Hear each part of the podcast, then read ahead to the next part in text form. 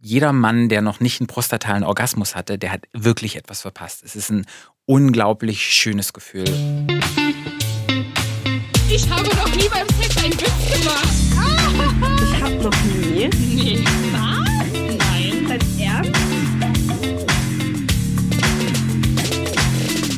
Wir sind Jenny und Vicky und das hier ist Ich hab noch nie, der Sex-Podcast von Amorelie. Hallo ihr da draußen. In der letzten Episode haben Jenny und ich das Thema des Monats ausgelost und die dazugehörige Sex-Challenge. Wer da noch nicht reingehört hat, der sollte das unbedingt nachholen. Diesen Monat tasten wir uns von hinten an die Dinge heran. Was ich damit meine ist, wir sprechen über Analsex. Und um noch mehr über das Thema zu erfahren, habe ich einen ganz, ganz tollen Gast hier eingeladen, und zwar Patrick Hess. Der ein oder andere kennt ihn vielleicht auch, denn er ist selber Podcaster und hat den Podcast Stadtland Schwul, der queere Podcast aus Berlin. Ich bin total gespannt auf das Gespräch und freue mich. Kurzer Disclaimer hier, niemand muss Analsex haben. Wenn du es aber möchtest, dann habt es gerne. Und dann erfährst du jetzt mehr Informationen und mehr Tipps darüber. Wie geht's dir, Patrick? Mir geht's gut. Ich freue mich hier zu sein. Vielen Dank, dass ich hier sitzen darf. Wir freuen uns so, so sehr, dass du heute da bist. Ich bin ganz aufgeregt, weil das ist unser erstes ExpertInnen-Gespräch. Und ich bin sehr geehrt, dass du der erste Experte in unserer Runde bist. Ja, ich freue mich, der Erste zu sein. Ja, das ist nämlich ein besonderer Platz Mhm. natürlich, eine ganz große Ehre. Möchtest du denn etwas über dich erzählen, wer du bist? Ähm, Ja, ich bin Patrick. Ich bin Paar- und Sexualtherapeut mit dem Fokus auf der LGBTQIA-Plus-Community. Ich bin auch noch Ergotherapeut und habe auch einen Podcast, der heißt Stadtland Schwul. ich habe wirklich in den letzten Tagen so viel mich mit dir beschäftigt, dass ich wirklich denke, ich kenne dich schon. Oh, da bin ich ja mal gespannt. Deswegen freue ich mich total, dich jetzt hier zu sehen. Ich habe dich schon in pinken Haaren gesehen, in blonden Haaren gesehen. Ganz viele Facetten. Aber ja, jetzt sehr viele dunkel. Facetten. Ich probiere mich gerne aus, wenn es um die Haare geht und um die Nägel. Ich liebe, heute habe ich mal keinen Nagellack drauf, aber ich liebe es, irgendwie mit dem Aussehen zu spielen.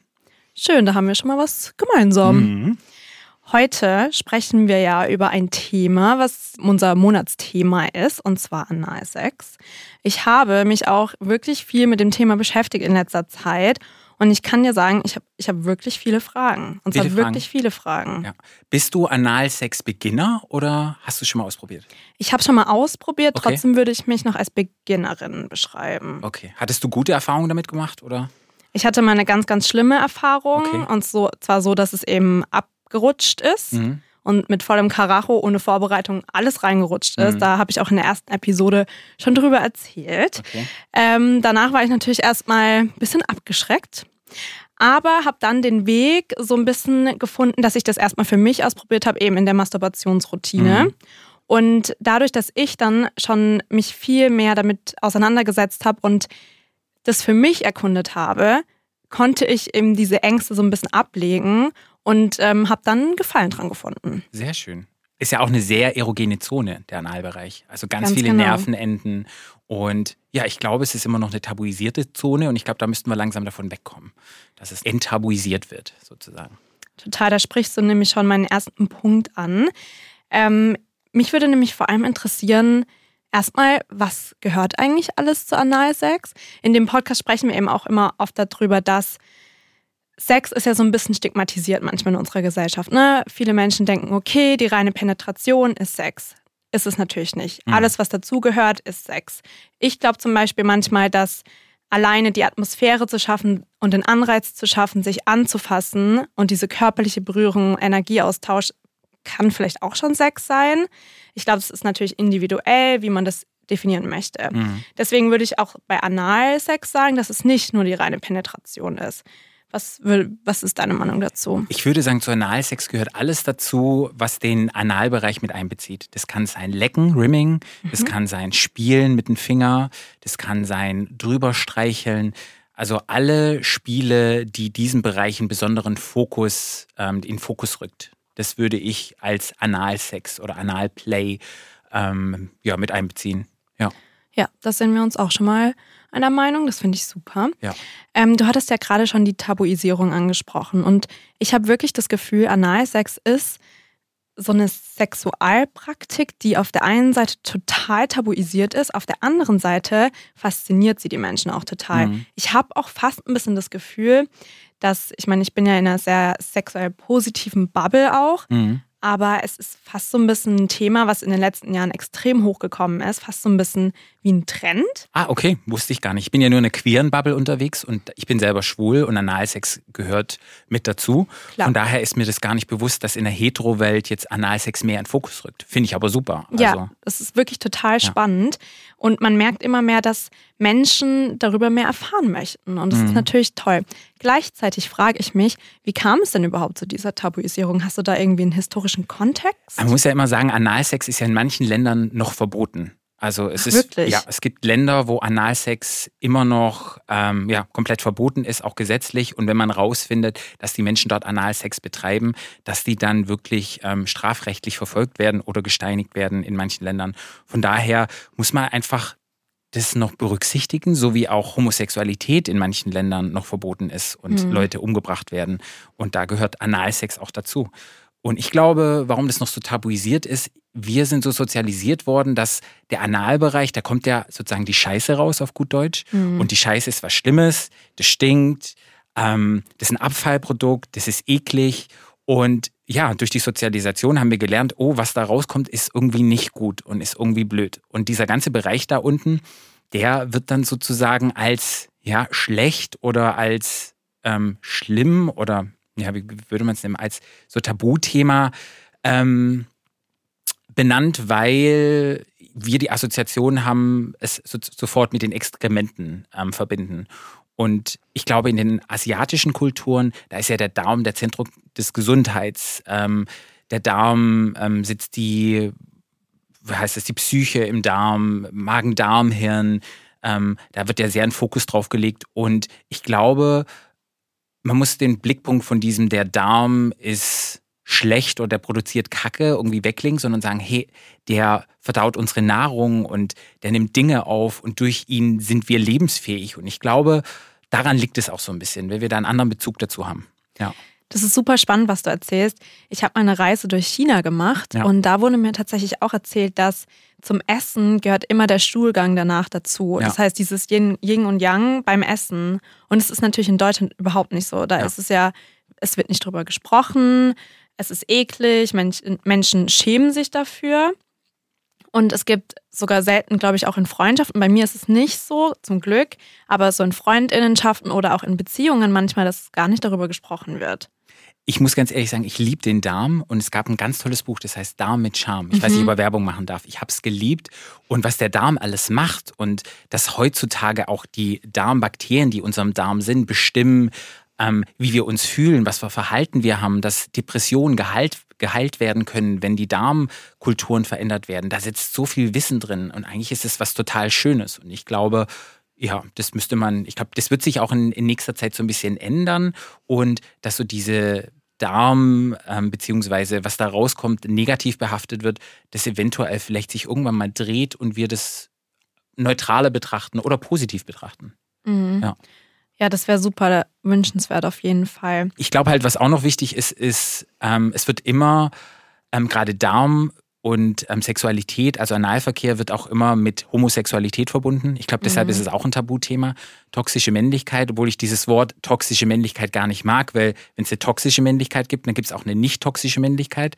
Und wenn es eine nicht toxische Männlichkeit geht, ich glaube, Männlichkeit und Weiblichkeit, da sollte kein Unterschied mehr geben und dann brauchten wir keine nicht toxische Männlichkeit mehr. Macht das ein bisschen Mhm. Sinn? Ja, total. Weil, naja, männlich und weiblich sollte klein sein, aber egal, äh, sollte gleich sein, nicht klein sein.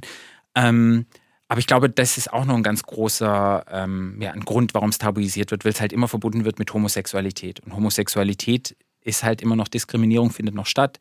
Es, ja, es ist einfach mit, ja, hey, du bist schwul, ist immer noch ein Schimpfwort. Und deshalb, glaube ich, ist das auch nochmal so ein Tabuthema, sobald es gerade für Männer in diesen Bereich geht. Ja. Mhm, Das war tats tatsächlich auch mein nächster Punkt. Und zwar, ich habe das Gefühl, und das haben wir auch in der ersten Episode in diesem Monat schon besprochen, dass ähm, Heteromänner manchmal wirklich sehr empfindlich sind mit ihrem, mit ihrem Anusbereich. Und ich finde das so schade, weil das ist ja vor allem eben eine erogene Zone. Mhm. Und das, ich frage mich immer, woran liegt das? Ich glaube, dass Heteromänner sich nicht mit ihrer Sexualität so auseinandersetzen als Frauen beziehungsweise ähm, queere Menschen. Mm, Ich glaube, man wird so in dieses binäre heteronormative System reingeboren, man hinterfragt es nicht. Es wird konsumiert in den Medien, durch Filme, durch Liedtexte. Mittlerweile gibt es mehr queere ähm, KünstlerInnen, die ja einfach auch so eine Aufklärungsarbeit leisten. Aber ich glaube, das hängt damit zusammen, dass einfach ja besonders cis-hetero-Männer sich ja, mit ihrer eigenen Sexualität vielleicht noch nicht so auseinandergesetzt haben wie zum Beispiel ein schwuler Mann oder ein nicht-binärer Mann oder ein bisexueller Mann oder zum Beispiel eine Frau. Und ich glaube, das ist ein ganz wichtiger Punkt, warum das nicht so ist und warum es gerade bei hetero-cis-Männern immer noch ein Tabuthema ist. Weil sofort wird es verbunden mit, hey, ich bin doch nicht schwul und schwul ist negativ. Und ich glaube, da liegt es dran. Ja, das stimmt. Ja, wenn du das so sagst, dann beobachte ich das auch, weil ich glaube auch, dass gerade in meiner Bubble, aber auch ich selber beobachte das, dass ich, ich hinterfrage einfach alles, was Mhm. meine Sexualität angeht. Und ich durchlebe da auch Phasen. Manchmal erkenne ich dann plötzlich das an mir, manchmal erkenne ich das an mir und bin dann nicht so festgefahren. Mhm. Und das ist natürlich dann bei den Menschen, die sehr empfindlich auf Sachen auch reagieren Mhm. und auch so sehr abwehrend und sehr offensiv, dass die vielleicht auch Angst davor haben. Total. Und man muss sich überlegen, wir sind jetzt eine Generation, die sich mit Sexualität und mit Gender Identity auseinandersetzen könnten. Wenn ich da meine Generation sehe von meinen Eltern, das war die Nachkriegsgeneration, die hatten keine Zeit, um sich vielleicht mit solchen Themen auseinanderzusetzen. Da waren andere Themen vielleicht aktuell, ähm, Deutschland wieder aufbauen und so weiter und so fort. Also Generation Z, ne, das ist, was war das, Boomer und ich weiß gar nicht, wie die ganzen Generationen danach ähm, heißen. Dann kam, glaube ich, Millennials. Nee, ich weiß es gar nicht. Aber egal. Letztendlich sind wir jetzt an einem Punkt, wo wir uns mit den Themen wieder auseinandersetzen können. Und viele Leute sagen, ja, warum ist das denn jetzt ein Thema? Ich glaube, es war schon immer ein Thema, aber es gab keinen Platz dafür, weil einfach andere Themen wichtiger waren. Und jetzt sind wir letztendlich in, in einem Land, wo es keinen Krieg mehr gibt, wo wir solche Dinge wieder hinterfragen können. Und ich glaube, da sind wir erst am Anfang und ich glaube, die nachfolgenden Generationen hinterfragen das immer mehr.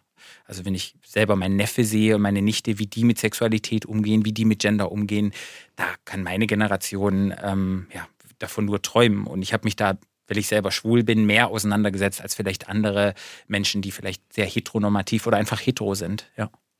Total. Und genau das, was du gerade beschreibst, ist auch so schön einfach, weil es ist einfach so schön, wenn die Welt einfach viel, viel mehr hinterfragen darf und wir dieses Privileg haben, dass wir uns so stark damit auseinandersetzen dürfen, weil auch so viele Generationen es eben nicht durften. Genau. Und das ist ähm, einfach total schön eigentlich, was du beschreibst. Ja, weil irgendwann kommt ja immer wieder auf von Leuten, die da etwas dagegen haben. Naja, ihr habt einfach zu viel Zeit.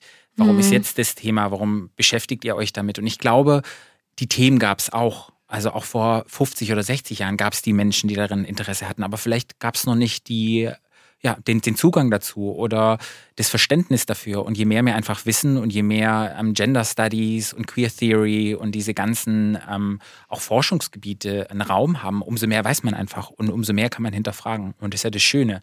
Man hat letztendlich mittlerweile einen Topf und man kann den, sich den Topf, wenn man mag, rein, äh, kann den aufmachen, kann reingucken und kann sich damit auseinandersetzen und kann sich dann raussuchen, wo bin ich denn? Wo bin ich sexuell? Wo bin ich vielleicht auf dem, auf dem Gender-Spektrum? Und sich letztendlich die Person gestalten oder die Person ausbilden, die man letztendlich sein möchte. Macht das so ein bisschen Sinn? Und, Total. und das heißt dann halt auch mit der eigenen Sexualität und mit den Spielarten sich auseinandersetzen. Und ja. Ja, das hast du super schön zusammengefasst. Ich bin zum Beispiel auch sehr glücklich, weil ich bin ähm, tatsächlich in einer Familie aufgewachsen, die sehr sexpositiv ist. Für mich wurde das äh, wirklich sehr früh schon äh, thematisiert. Mhm. Da gab es kein Tabu drumrum und meine Eltern sind eben auch einfach generell sehr offen, haben mir schon immer gesagt, hey, egal welches Geschlecht du nach Hause bringst, alle sind willkommen. Und das hat mir natürlich auch viel Freiheit gegeben in meinem Leben generell. Ich weiß jetzt nicht, ob ich dich das fragen darf. Du ide- identifizierst dich als Queer queer? Mhm. Ich, ich möchte kein Label irgendwie auf mich Ja. setzen manchmal, weil ich glaube, dass das alles einfach so unglaublich fließend ist. Aber Mhm. generell sage ich, dass ich äh, meine Liebe nicht einem Geschlecht gebe, Mhm. sondern eben da einfach sehr frei bin und mich meistens einfach in den Menschen Hals über Kopf Okay. verliebe. Also so pansexuell. Wahrscheinlich, ja, ja. Okay. Genau. Ähm, ein anderer Grund, neben den Gründen, die wir schon genannt haben, sind natürlich die Schmerzen. Weil, wie zum Beispiel ich, hatte eine sehr, sehr schmerzhafte Erfahrung. Ich glaube wirklich, ich hatte noch nicht so viele Schmerzen in meinem Leben, das muss ich Mhm. dazu sagen. Aber ich glaube, das war eine der schmerzhaftesten Erfahrungen meines Lebens bisher. Mhm. Ähm, weil eben keine Vorbereitung, mit sehr viel Tempo und dann eben ungewollt, man ist nicht darauf vorbereitet. Und ich glaube, viele Menschen haben da auch Angst vor. Man muss sich auch vorbereiten. Letztendlich ist ja so ein Darm dafür gedacht, dass etwas rauskommt. Mhm. Und auch der Muskelschlauch und die Muskeln, die Beck der Beckenboden und alles ist ja sozusagen gedacht, wir halten etwas drin oder wir drücken etwas raus. Und letztendlich beim Analverkehr geht ja etwas rein. Und wenn man das ohne Vorbereitung macht, man vielleicht noch aufgeregt ist und die ganze Beckenmuskulatur und die Darmmuskulatur, also der Anus angespannt ist und dann eventuell letztendlich der Darmbereich produziert kein Sekret, also wie es zum Beispiel die Scheide macht oder beim Penis der, der Precum, das ist so ein bisschen ähm, ja, glitschig macht, gibt's da nicht. Und dann sozusagen es nicht ähm, durch Gleitgel vorher, ähm, also Gleitgel benutzt wird, dann sind es halt ganz dolle Schmerzen.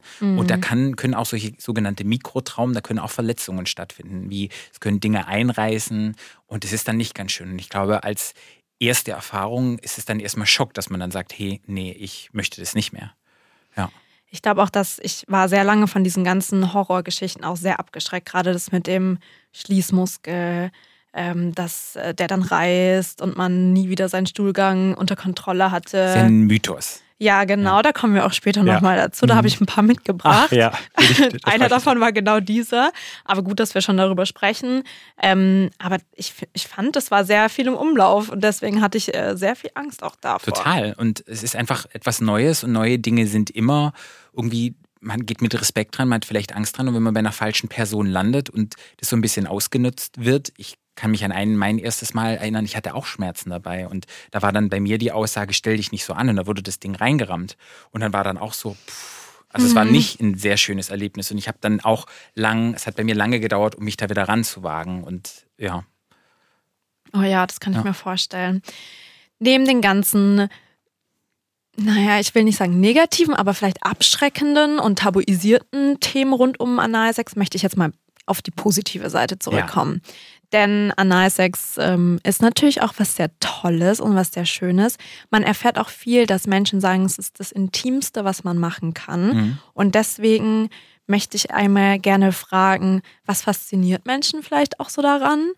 Ich glaube, es hat immer irgendwas in der analen Phase, lernen ja die Kinder, ist glaube ich von dritten bis vierten Lebensjahr, wo wir lernen, Kontrolle zu lernen. Also wir kontrollieren, was rauskommt und was drinnen bleibt, gerade bei Babys. Und ich glaube, so dieses Spiel mit Kontrolle, ähm, ich lasse etwas, wo normalerweise etwas rauskommt, lasse ich etwas rein, ist schon was sehr Intimes. Ich, besonders für Männer, also bei ähm, Frauen ist es vielleicht, ihr seid gewohnt, will ich nicht sagen, aber so dieses, wie sa- wie sagen wir, also dieses Eindringen in die Vagina, das ist ja sozusagen vielleicht eher nochmal etwas, was man vielleicht kennt, was Mhm. jetzt bei Männern vielleicht nicht so, ähm, was man nicht kennt. Und ich glaube, so dieses Spiel zu haben, ich, ich gebe die Kontrolle ab, ich öffne mich, dass eine Person in mich eindringt. Ich glaube, das hat so dieses Reizvolle. Ja.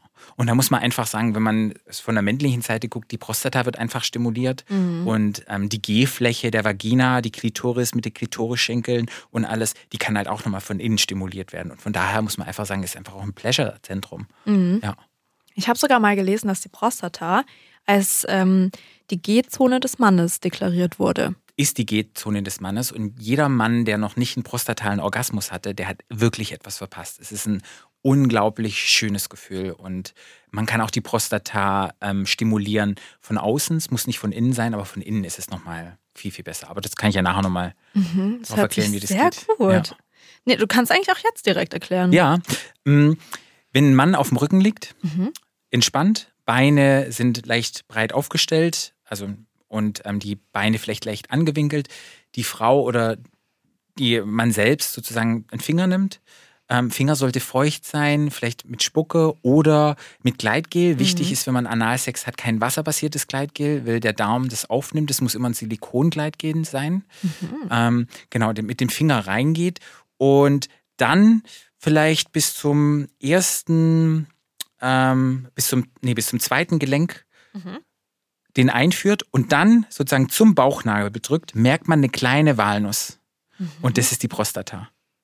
Und wenn man die stimuliert, wenn man da leicht draufdrückt, dann es ist ein Kribbeln, es ist ein, man merkt es schon, wenn man dran ist, ja. Jetzt, wenn man es bei sich selber macht, wenn man auf dem Rücken liegt, also Richtung Bauchnabel immer Mhm. sozusagen hochdrückt. Und dann kann man einfach mal reinfahren und dann mal spüren und man merkt, ja, wie so eine kleine Walnuss und das ist die Prostata. Und dann kann man probieren zu reizen, ähm, man kann probieren mit dem Finger sie zu stimulieren und ja, ist ein wunderschönes Gefühl. Wenn man sich jetzt nicht traut, ähm, den Finger sich einzuführen, kann man auch auf den Dammbereich gehen und dort durch Druck die Prostata von außen stimulieren. Ist auch zum Beispiel ein Punkt, wenn Männer zu früh kommen ähm, und sie wollen nicht kommen, indem man dann auf die Prostata drückt oder auf dem Dammbereich, kann man den Orgasmus hinauszögern. Das ist auch nochmal so vielleicht ein Tipp für Menschen, die zu schnell ähm, zum, zum Orgasmus kommen. Wir sehen schon, Analsex hat so viele Seiten. Genau. Und ist auch wunderbar, weil oftmals, wenn man penetriert oder man wird penetriert, ähm, dann diesen Bereich, diesen Dammbereich gerade als Mann nochmal zu stimulieren, gibt nochmal ein ganz tolles Gefühl. Also ich mache das sehr gerne, wenn ähm, ich aktiv bin und jemanden ficke und dann sozusagen den Dammbereich zusätzlich noch stimuliere, ist mega. Man könnte sich jetzt auch einen Buttplug irgendwie einführen und so, um Mhm. dann nochmal irgendwie das zu intensivieren. Oder es gibt auch ganz tolle ähm, Prostata-Stimulatoren mittlerweile, gibt es sicherlich auch bei Amorelie äh, mit Vibration. Man, die Prostata wird von innen stimuliert und von außen gibt es noch eine Vibration, die dann ähm, der sozusagen den Dammbereich noch vibriert. Ganz, ganz tolle Sachen gibt es Mhm. da. Ja.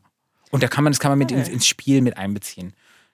Ich glaube auch, dass man da einfach ein bisschen versuchen muss, einfach das als Spiel zu betrachten, einfach was auszuprobieren. Und ich glaube tatsächlich auch, das hattest du vorhin schon angesprochen, das mit der Machtausübung. Ich glaube auch, dass es ein total tolles Erlebnis ist, einfach so ein bisschen vielleicht auch mal einen Rollentausch zu machen. Mhm. Dass mal der eine Part dominanter ist, der andere dominanter. Zum Beispiel in einer Hetero-Couple-Version, ganz genau, Ja. dass eben die Frau mit einem Strap-on den Mann penetriert.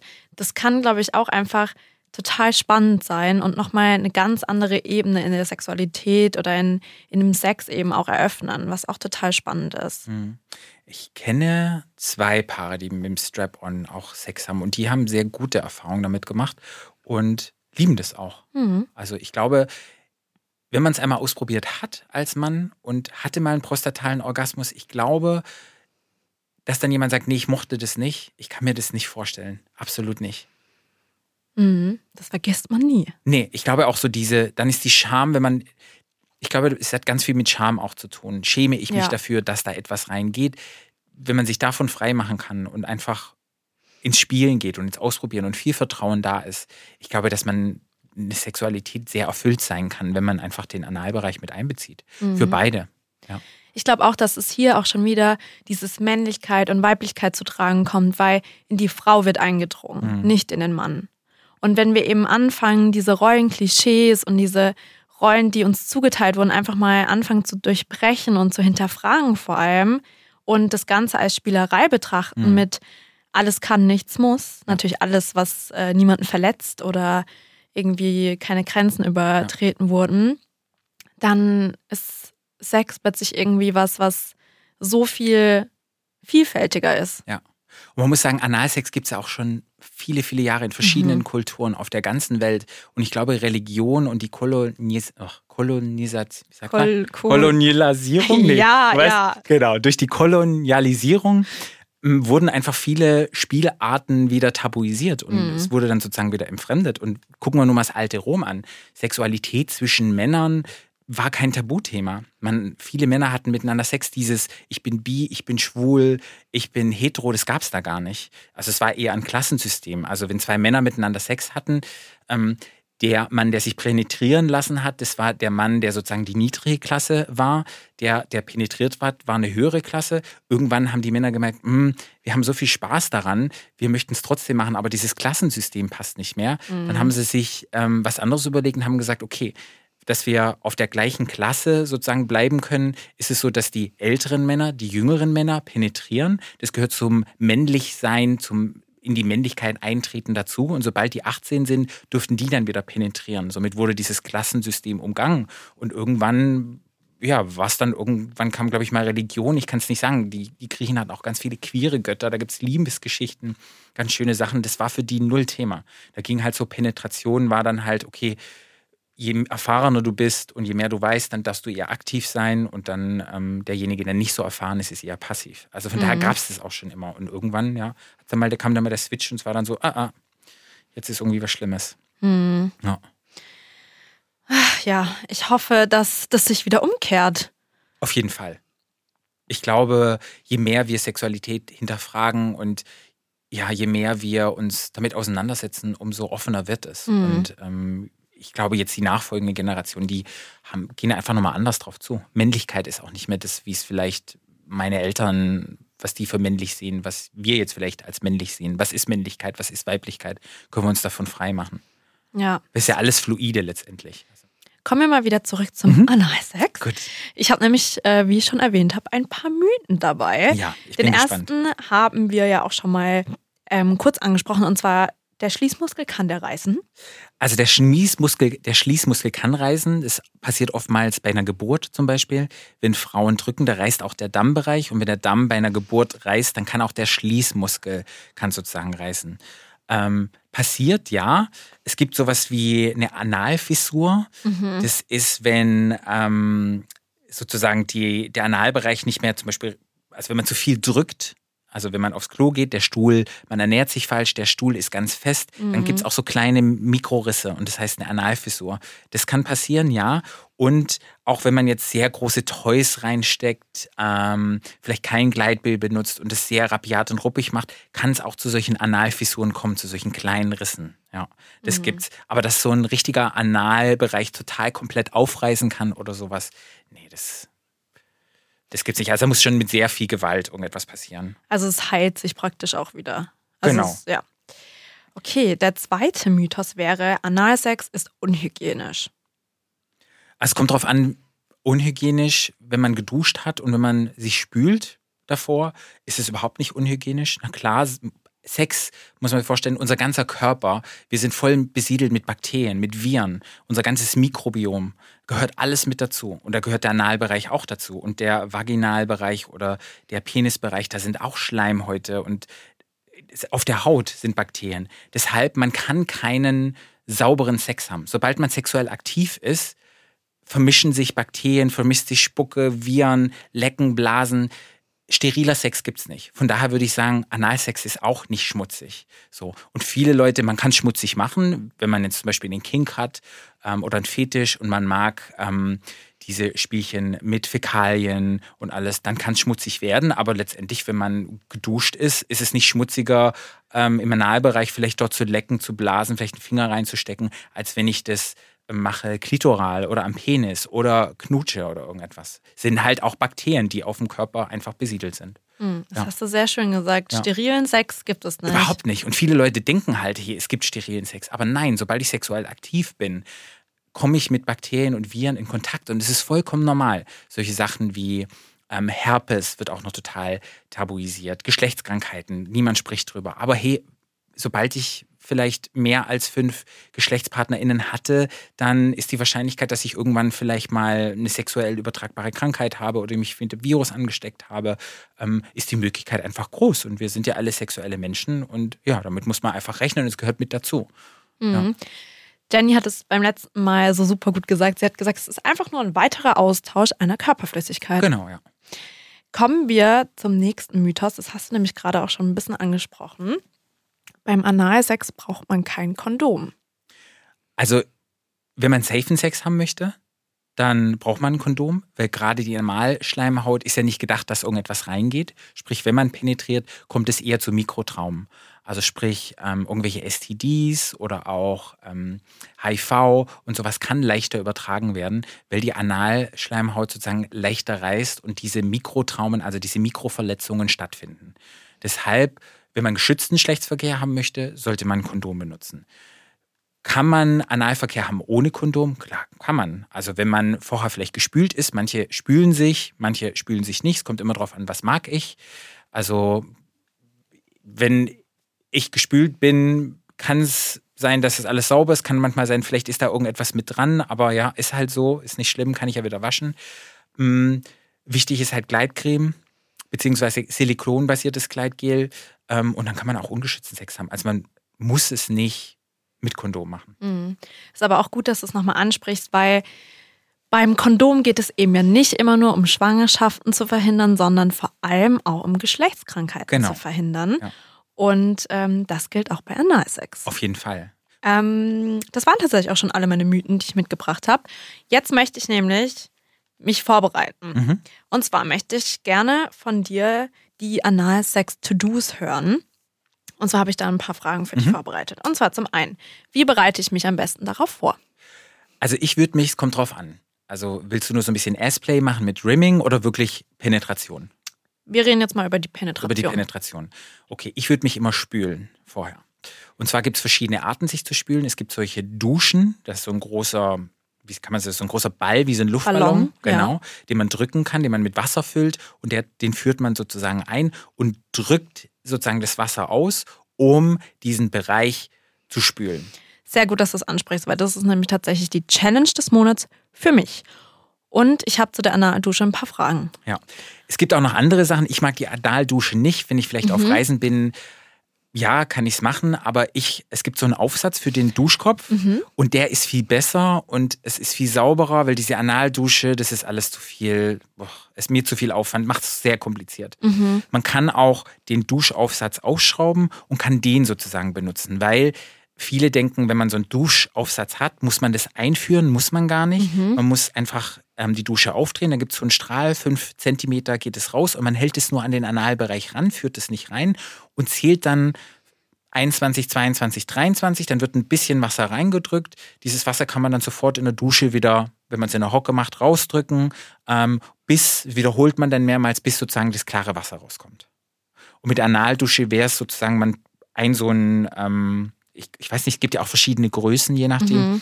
Ähm, ein so ein Push, dass man das einmal leer macht, dann geht man auf die Toilette, drückt sozusagen das Wasser wieder raus, man füllt das Ding wieder auf, drückt es wieder rein, ähm, bis dann sozusagen klares Wasser rauskommt. Finde ich ein bisschen kompliziert, weil man, alles ist irgendwie dreckig und dann, ach, deshalb ist es mit der Dusche einfacher.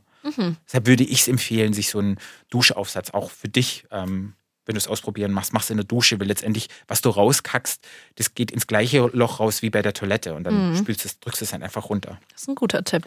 Ähm, ich habe mich auch bei der Analdusche gefragt. Erstens, natürlich muss man es nicht machen. Wenn man es nicht machen möchte, muss man es nicht machen. Zweitens, wir haben ja schon über die Darmbakterien gesprochen, dass die so wichtig sind. Ist es denn irgendwie gesundheitsschädlich, wenn man das rausspült oft? Es kommt drauf an, du kannst ja eine kleine Dusche machen und du kannst eine richtig, also eine, eine volle Dusche machen. Wenn du eine kleine Dusche machst, du hast den Mastdarm, das ist sozusagen das Endstück. Wenn du schnell Sex haben möchtest und du weißt, hey, in zehn Minuten möchte ich ähm, sexuell aktiv sein, machst du nur den Mastdarm. Ähm, spülst den sozusagen aus. Da, ja, gehst du, der Mastdarm geht sozusagen gerade hoch und der ist dann sauber. Wenn du länger Sex haben möchtest und du gehst über den Mastdarm rüber, dann kommt das, ähm, wie heißt es nochmal, ähm, der, äh, der, der Sigmoid, sozusagen der quere Teil vom Dickdarm. Wenn du da reinkommst und das mal überschritten hast, dann dauert es lange. Dann kann es bis zu zwei Stunden dauern, bis dein Darm sauber ist. Und weil das musst du dann alles auffüllen. Deshalb würde ich sagen, wenn du so diese kleine Spülung machst in dem Stück Mastdarm, da sind wenig Bakterien drin, würde ich sagen, macht es wenig aus. Wenn du diese große Spülung machst, was zum Beispiel in Pornos gemacht wird, ist dann wirklich, da muss den ganze ähm, Sigmoideum wird dann aufgefüllt, dann geht sozusagen in den transversen Dickdarm rein. Ähm, das dauert auch ziemlich lange, bis da alles klar rauskommt, weil dann da klar viel mehr drin ist. Dann kann schon passieren, dass solche Darmbakterien vielleicht mit rausgespült werden, aber man hat ja richtig viel Dickdarm. Und man hat ja mittlerweile herausgefunden, dass in den ähm, in den anderen Teilen sozusagen die ganzen Kulturen wieder neu besiedelt werden. Also, dass da jetzt du keine Darmbakterien mehr hast, also das auf keinen Fall. Okay. Ja. Das ist schon eine Brauchst nächste keine Angst. Sorge. Check, ist weg. Ja. Okay, was ähm, sollte ich denn währenddessen beachten? Gibt es da irgendwas? Ja, kein kaltes Wasser, weil wenn du kaltes Wasser benennst, ähm, kannst du mit Kreislaufproblemen kriegen. Hm, ähm, und du kannst auch beim kalten Wasser, wenn das reagiert, ähm, einfach darmmäßig, wenn du kaltes Wasser reinmachst, Gluggern, ähm, Schmerzen, ähm, eher, dass das Wasser auf Körpertemperatur ist, dass es angenehm ist. Darauf würde ich auf jeden Fall achten. Ähm, wie gesagt, ähm, ich würde vielleicht, wenn du dir etwas, wenn du diese Pumpe benutzt und die reinsteckst, würde ich ein bisschen silikonbasiertes Gleitgel benutzen, damit es einfach leichter reinflutscht. Weil wenn du jetzt ein wasserbasiertes hast und es ist dann Wasser, dann tut es einfach weh. Ähm, Entspannung, Atemübungen, also wenn du das jetzt machen würdest, dass du halt entspannt bist, vielleicht nochmal tief einatmest und dann sozusagen die Dusche reinführst, die sind auch nicht ziemlich groß, finde ich. Also das Ja, ist jetzt auch nicht, verdünnend, das ja. Ding, ja. das ist auch nicht schmerzhaft. Ähm, genau darauf würde ich achten. Und ich würde es auch nicht zu tief einführen, weil je tiefer du einführst, unser Mastdarm ist auch nicht so lang.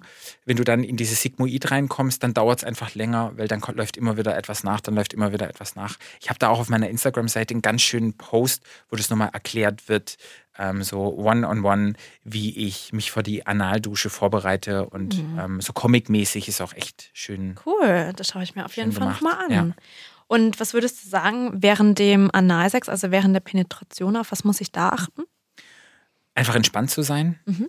ähm, dich fallen lassen, Spaß haben. Mhm. Ja, wenn Schmerzen kommen, den PartnerInnen auf jeden Fall sagen, hey, kurz Stopp, halt, ähm, weil viel Vertrauen dazu gehört. Ich würde jetzt langsam anfangen, vielleicht erstmal mit dem Finger, vielleicht erstmal lecken, ähm, mit Toys anfangen, die vielleicht nicht so groß sind. Ähm, wenn es jetzt ein Penis sein sollte, vielleicht erstmal die Eichel, ähm, gucken, wie sieht's aus, wird mehr eingedrungen, einfach immer wieder ähm, in, in, also abzuchecken, wie sieht's aus, wie fühlt sich's an, ähm, da in guter Kommunikation sein mit den PartnerInnen, wo ich das mache. Ich glaube, das ist sehr, sehr wichtig. Mhm, Ja. Das hört sich gut an.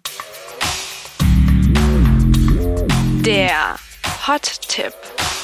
Ich glaube, mein Tipp ist, raus aus der Tabuzone, rein ins Spielen. Und ich mag es sehr gerne, wenn man rasiert ist, weil dann ist es nochmal intensiv, intensiver und ich mag es ganz gerne. Man fühlt es fühlt es sich einfach nochmal ein bisschen anders an. Ähm, und einfach ein Top-Tipp ist, wenn man gerne Analsex ausprobieren möchte und man hat keine Analspülung da, man kann so eine weiche Plastikflasche nehmen, so eine kleine 0,5 und kann die nutzen zum Spülen.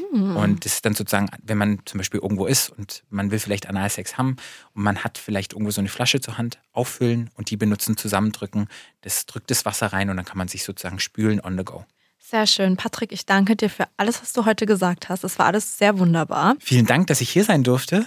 Was machst du heute noch? Was ich noch mache, ich koche mir was Leckeres und nee, ich habe heute leider keinen Analverkehr mehr. Ich hätte jetzt am liebsten gesagt, hey, ich habe jetzt noch Analverkehr. Nee, nicht mehr. Nee. Was Leckeres essen werde ich noch. Schön. Ja. Ich werde nämlich, und Achtung, ich weiß nicht, ob du Love Island schaust, aber Adriano hätte jetzt gesagt, das ist ein Full Circle Moment. Okay.